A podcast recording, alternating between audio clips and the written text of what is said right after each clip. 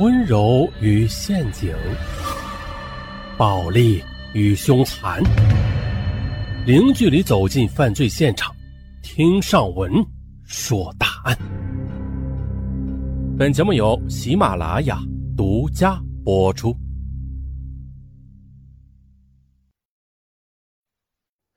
嗯，前几天，嗯，上文说的都是一些可能发生在我们身边的一些小案件啊。今天呀。上文来说一个大案。有些人，他为了钱，什么可怕的事情都能做出来。更可悲的是，这些人他还不敢和比他强的人对抗，因为强的人他们对付不了，他们坑害的是穷人，是比他们要弱的人。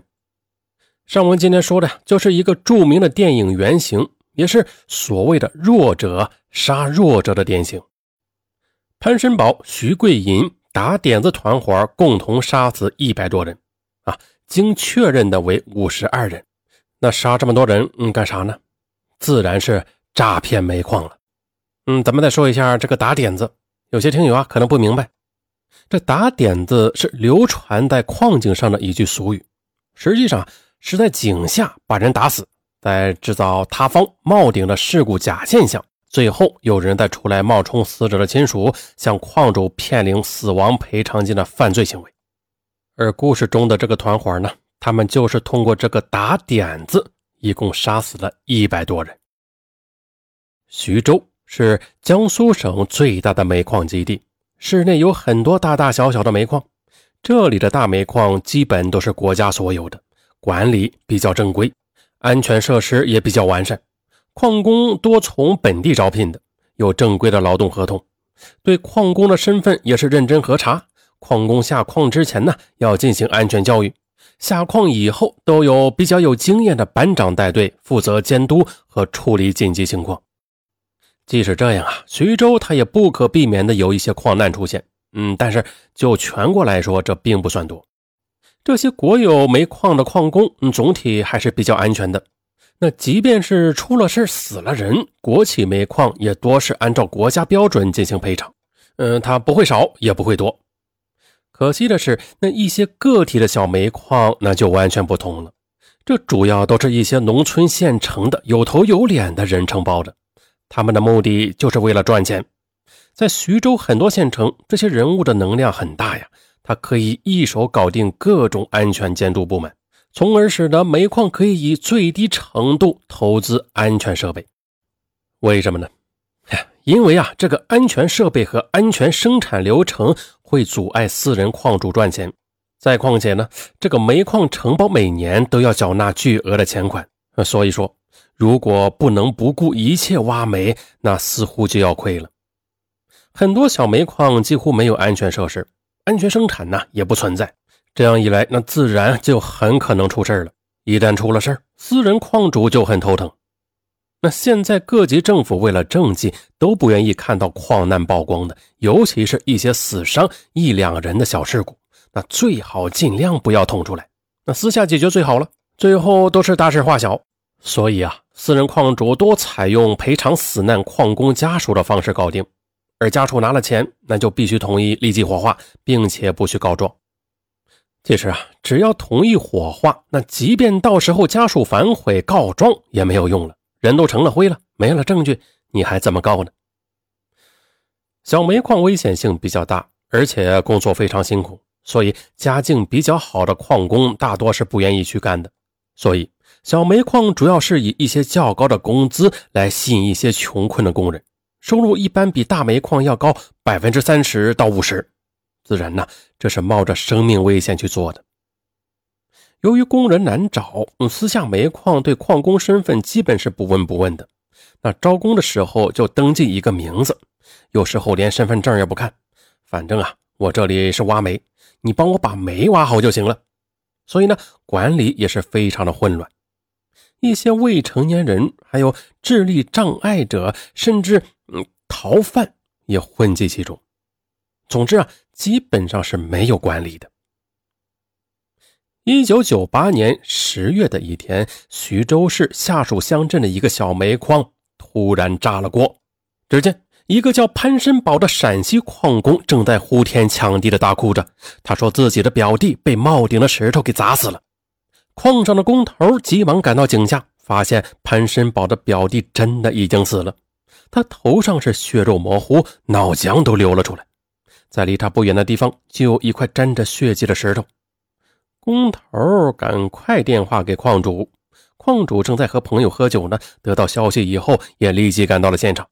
此时，潘申宝还在大哭，他身边还站着两个陕西老乡，都在激愤地打抱不平。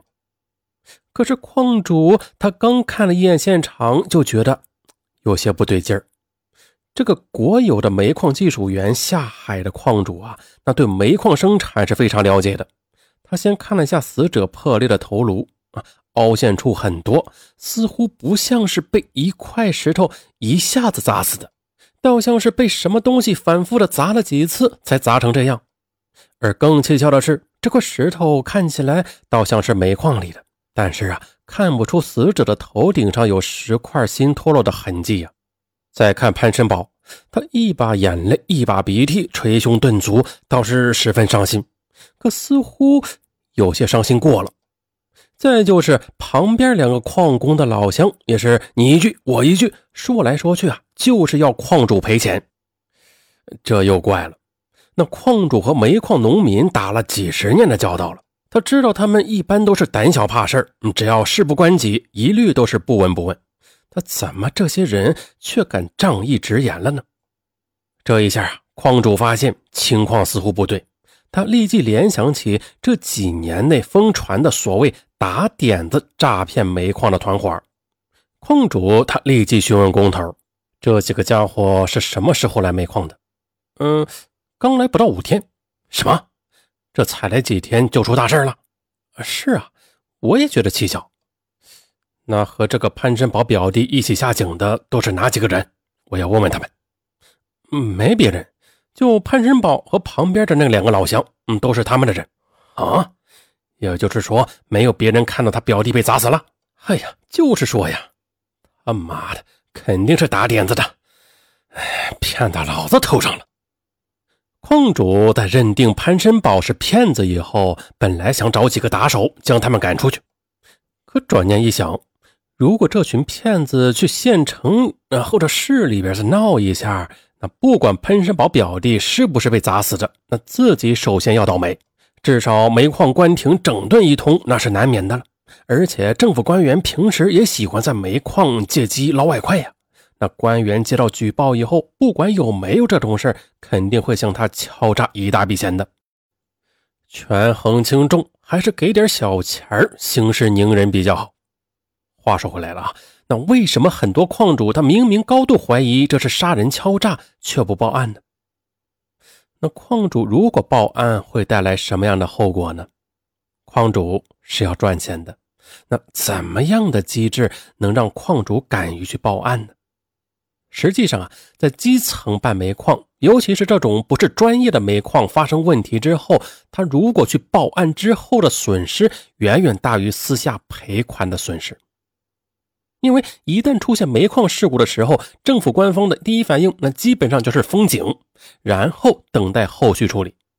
可是煤矿一旦被封、停产、整顿，那什么时候整顿完？什么时候能开业？什么时候那几十个公章盖完，各个部门打点的东西能做完？那这些啊都是很难说的。所以什么时候能复工？哎呀，真不好说。你要知道，煤矿一天停产要损失多少万呢？那这样的损失就大了。在有些小煤矿里边，它的安全设施是不达标的。通过金钱或者通过各个方面把安全生产的合格证拿到了，而实际上呢，在煤矿的底下它是不达标的。甚至有些煤矿它不用钢筋水泥柱子支撑，就这么用小树枝给支着，那是非常危险的。比如啊，你到井下，你就会经常听到井壁压着树枝那咯吱咯吱响的声音，那这就是有安全漏洞的。再一个就是法律漏洞，招矿工其实不太容易的，那很多都是有一些前科的，甚至犯罪逃犯，什么都不要，那你来干活就行，什么都不问，大家是心照不宣。鉴于这种情况。矿主就慢条斯理地问潘申宝：“那你说怎么办？”潘申宝显得很有经验，他反问道：“人都死了，你还问我怎么办？我还要问你呢！你少跟我来这一招！你不就是要钱吗？你说个数字。”“哼，一条人命呢？我说，最起码得二十万。”“呵呵，你讹谁呢？国有煤矿死一个人才给多少钱？还二十万？哼，你还真敢开口呢！”潘申宝他假装沉思了一会儿，嗯，那就十万吧，一分都不能少了。这钱要给我表弟父母养老的，十万是不可能，我最多给你三千。潘申宝闻言装作大怒：“ 死一个人才给三千？